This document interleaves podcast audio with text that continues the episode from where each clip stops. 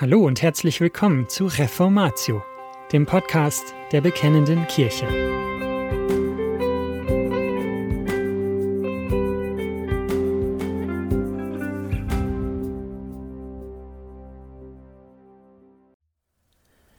Psalmen singen. Auftrag und Vorrecht von Carsten Linke. In einer früheren Ausgabe der Bekennenden Kirche die sich schwerpunktmäßig mit dem Thema Gottesdienst beschäftigte, erschien unter anderem eine zweiteilige Abhandlung über die Rechte, biblisch-reformatorische Weise Gottesdienst zu feiern. Der vorliegende Artikel schließt in gewisser Hinsicht daran an. Es soll um ein spezielles liturgisches Element gehen, nämlich den Gesang im Gottesdienst. In kaum einem Bereich zeigt sich in unserer Kirchenlandschaft eine solche Vielfalt und Veränderlichkeit wie im Gemeindegesang. Gerade im freikirchlich-evangelikalen Umfeld ist jeder Versuch, sich einen Überblick über das vorhandene Liedgut zu verschaffen, ein aussichtsloses Unterfangen. Insbesondere sich als modern verstehende Gemeinden haben gar keine Gesangbücher mehr, sondern sind zu flexiblen Blattsammlungen übergegangen, die im Einklang mit der aktuellen Entwicklung auf dem evangelikalen Liedermarkt zeitnah ergänzt oder auch ausgedünnt werden. Vor diesem Hintergrund drängt sich irgendwann die Frage auf, ob es denn wirklich notwendig ist, aus einem mittlerweile unüberschaubaren Vorrat an mehr oder weniger geistlichen Liedern diejenigen aussuchen zu müssen, die für den Gottesdienst geeignet scheinen. Denn jede Gemeinde, die sich als biblisch versteht und bei der Gemeindeleben, Verkündigung und Liturgie auf der Grundlage der Heiligen Schrift stehen sollen, bekommt mit der Bibel ein vollständiges Liederbuch mitgeliefert. Es ist das Buch der Psalmen. Psalmen singen. Eine Tradition. Das Buch der Psalmen gehört nach gängiger Einteilung zur Kategorie der sogenannten poetischen Bücher der Bibel. Doch sind die Psalmen nicht nur Poesie, also Dichtwerk. Unser Wort Psalm leitet sich von einem griechischen Wort ab, das so viel wie Seitenspiel bedeutet. Der im Hebräischen gebräuchliche Begriff heißt übersetzt Lobgesang. Und auch der einleitende Vers vieler Psalmen macht deutlich, dass es sich bei diesem Teil der Bibel nicht bloß um Gedichte, sondern ausdrücklich um Lieder handelt. Gott hat seinem Volk also ein Liederbuch geschenkt. Was soll das Volk Gottes mit diesem Geschenk anfangen? Die Antwort liegt auf der Hand. Das Volk Gottes soll aus dem Buch der Psalmen singen. Welchem Zweck sollte ein vom Heiligen Geist inspiriertes Liederbuch denn sonst dienen? Die Heiligen im Alten Bund waren sich darüber im Klaren, dass mit dem Besitz dieses Buches zugleich ein Auftrag verbunden war. Sie sangen die Psalmen. Kaum jemand wird bestreiten, dass die Psalmen im alttestamentlichen Gottesdienst, bei den Zeremonien und Festen, aber auch im Alltag der Gläubigen von zentraler Bedeutung waren. Das gleiche gilt für die Zeit des Neuen Testaments. Doch während das Psalmensingen in der alten Kirche noch recht verbreitet war, wurde der Gesang später gewissermaßen professionalisiert und von der Gemeinde weg zu trainierten Chören verlagert. Erst in der Reformationszeit kehrte der Gesang zum Volk Gottes zurück. Martin Luther selbst war bekanntlich ein eifriger Kirchenliedautor, wobei er sowohl auf die Psalmen zurückgriff, als auch die biblischen Wahrheiten in neuen Dichtungen zum Ausdruck brachte. Dagegen rief Johannes Calvin in Genf auf, zum ausschließlichen Psalmensingen zurückzukehren. Seine Mitstreiter sorgten für eine vollständige Psalmbereimung aus dem Hebräischen und Calvin legte sogar genaue Zeitpläne an, damit sichergestellt war, dass in den Gottesdiensten sämtliche Psalmen zweimal im Jahr komplett durchgesungen wurden. Im deutschen Sprachraum hat es nur zwei vollständige Psalmbereimungen gegeben, die eine größere Verbreitung erfuhren. Dies war zum einen die Bereimung aus der Feder Ambrosius Lobwassers aus der Mitte des 16. Jahrhunderts. Obwohl Lobwassers Werk rasche Verbreitung fand, stieß es auch auf Kritik. Nicht ganz zu Unrecht wurde bemängelt, dass es sich gar nicht um eine deutsche Bereimung des hebräischen Grundtextes handelte, sondern lediglich um eine Übersetzung der in Genf entstandenen französischen Psalmlieder. Erst gegen Ende des 18. Jahrhunderts machte sich Matthias Jorresen daran, eine neue Bereimung der Psalmen aus dem Hebräischen anzufertigen. Diese konnte schließlich die Lobwasserpsalmen verdrängen. Doch blieb das Psalmensingen weitgehend ein reformiertes Phänomen und aus diesem Grund vor allem in Deutschland auf Randgebiete beschränkt, so dass es mit der Zeit ein immer kümmerliches Dasein fristete. Erst in jüngerer Zeit ist ein neues Interesse an den Psalmen wahrzunehmen, was letztlich auch Anlass für diesen Artikel gegeben hat. Psalmen singen, ein Gebot. Der Apostel Paulus ermuntert die Gemeinde in Kolossee, Kolosser 3, Vers 16, Lasst das Wort des Christus reichlich in euch wohnen, in aller Weisheit, lehrt und ermahnt einander und singt mit Psalmen und Lobgesängen und geistlichen Liedern dem Herrn lieblich in euren Herzen. Bei Diskussionen darüber, was denn in unseren Gottesdiensten gesungen werden dürfe, wird dieser Vers oft vorgebracht. Seht doch, heißt es dann, sogar Paulus empfiehlt nicht bloß Psalmen, sondern auch Lobgesänge und geistliche Lieder. Demnach sei praktisch jedes einigermaßen geistliche Lied für die Gemeinde geeignet. An einer solchen Argumentation ist interessant, dass sie sich im Grunde nur auf den letzten Teilsatz stützt. Betrachtet man allerdings den ganzen Vers, fällt auf, in welchen Zusammenhang der Apostel das Singen hier stellt. Offenbar soll das Singen nämlich nicht losgelöst von Lehre und Ermahnung und erst recht nicht losgelöst vom Wort des Christus sein. Wie durch Lehre und Ermahnung soll auch durch den Gesang das Wort Gottes reichlich in der Gemeinde und in jedem Einzelnen wohnen. Aus diesem Grund gehen nicht wenige Ausleger davon aus, dass Paulus mit den viel zitierten Psalmen, Lobgesängen und geistlichen Liedern möglicherweise nur verschiedene Liedkategorien innerhalb des Buchs der Psalmen meint. In jedem Fall aber Lieder, die Wort Gottes sind oder diesem unmittelbar entnommen sind. Ob man also nun der strengen Sichtweise folgt, nach der nur das Singen von Psalmen erlaubt ist, oder ob man auch Raum für andere Lieder lassen möchte, Klar sollte sein, dass die Heilige Schrift nicht nur Grundlage der Lehre und Predigt, sondern auch des Gesangs in der Gemeinde ist. Dagegen haben Lieder, die sich allein auf Menschenweisheit gründen und die biblische Wahrheit ignorieren, verkürzen, verdrehen oder auf andere Weise verfälschen, in einer biblisch-reformatorischen Gemeinde nichts zu suchen. Psalmen singen. Ein Problem des Inhalts?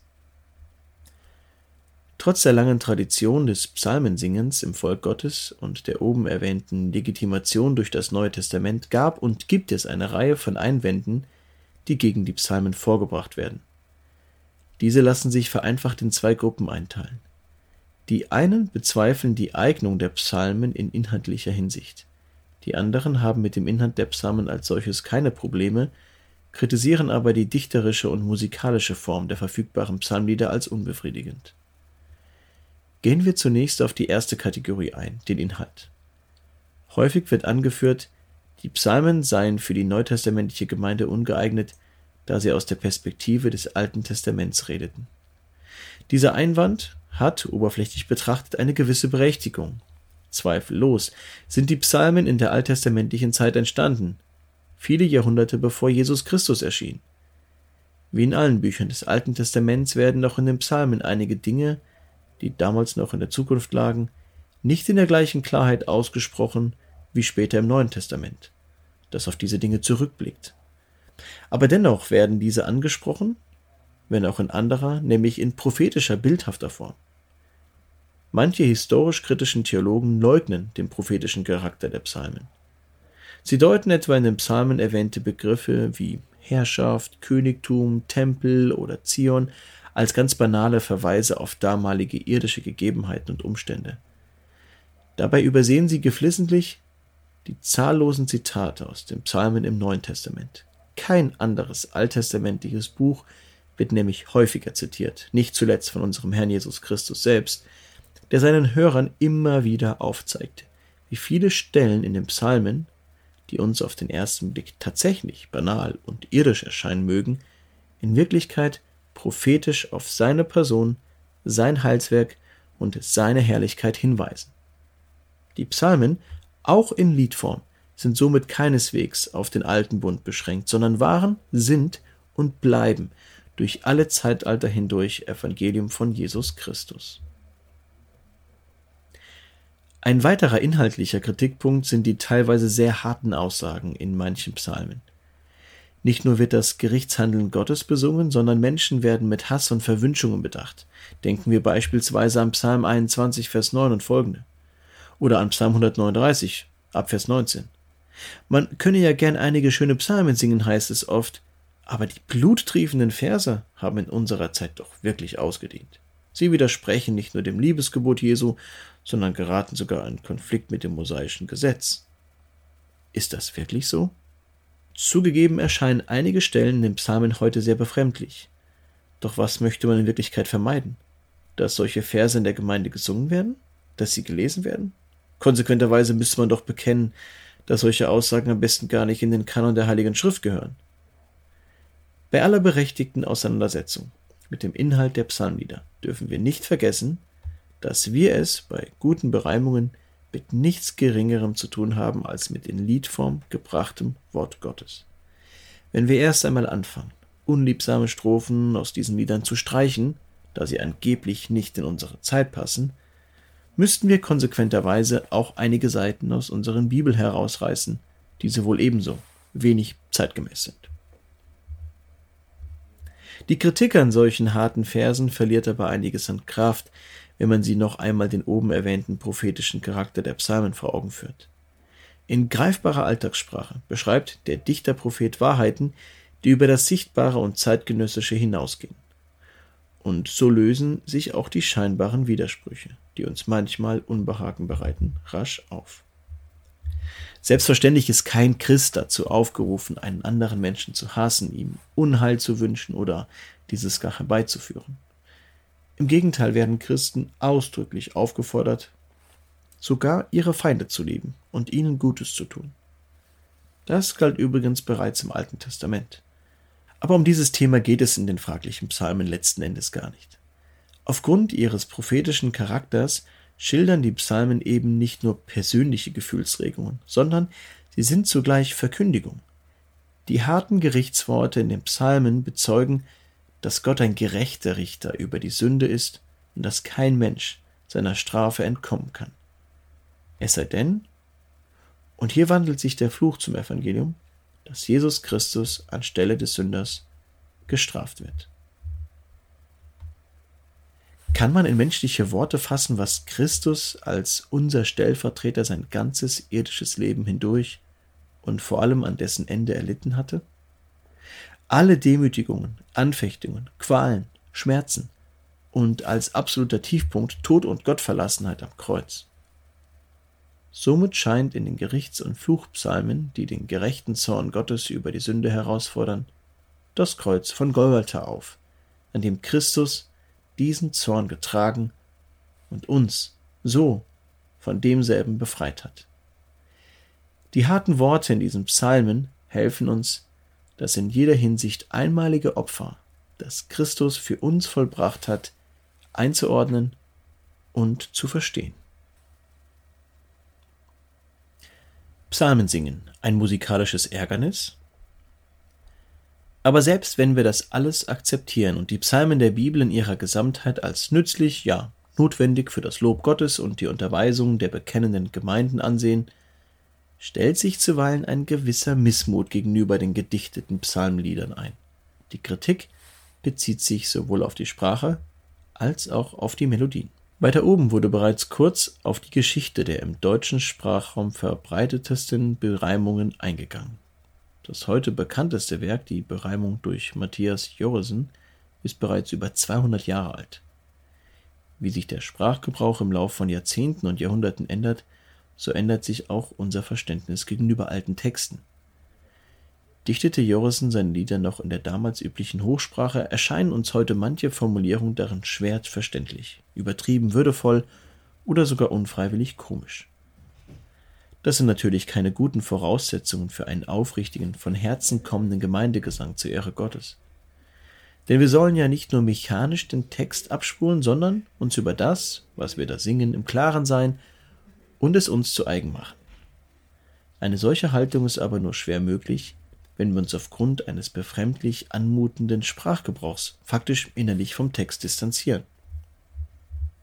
Selbstverständlich dürfen solche vereinzelt auftretenden Schwierigkeiten kein Argument gegen das Psalmensingen als solches sein. Mit dem gleichen Recht könnte man nämlich an einigen neuzeitlichen Dichtungen die geradezu rührend naive Sprache kritisieren, die gleichfalls ein Ärgernis sein kann. Wir müssen uns, wie bei allen Dingen in dieser Welt, auch in unserem Liedgut einfach mit gewissen Unvollkommenheiten arrangieren. Letztlich zählt nicht unser persönlicher Geschmack, sondern die transportierte Botschaft. Singen wir das Wort Gottes und singen wir bewusst zur Ehre Gottes? Vergleichbares lässt sich über die Melodien der Psalmenlieder sagen. Sowohl Lobwasser als auch Jorsen blieben bei den im 16. Jahrhundert in Genf zusammengestellten Vertonungen den sogenannter Genfer Melodien. Diese zeichnen sich durch musikalische Schlichtheit und große Nähe zur Stimmung des jeweiligen Psalmtextes aus. Schwierige Tonsprünge werden weitestgehend vermieden und die heute beliebten rhythmischen Extravaganzen fehlen ganz.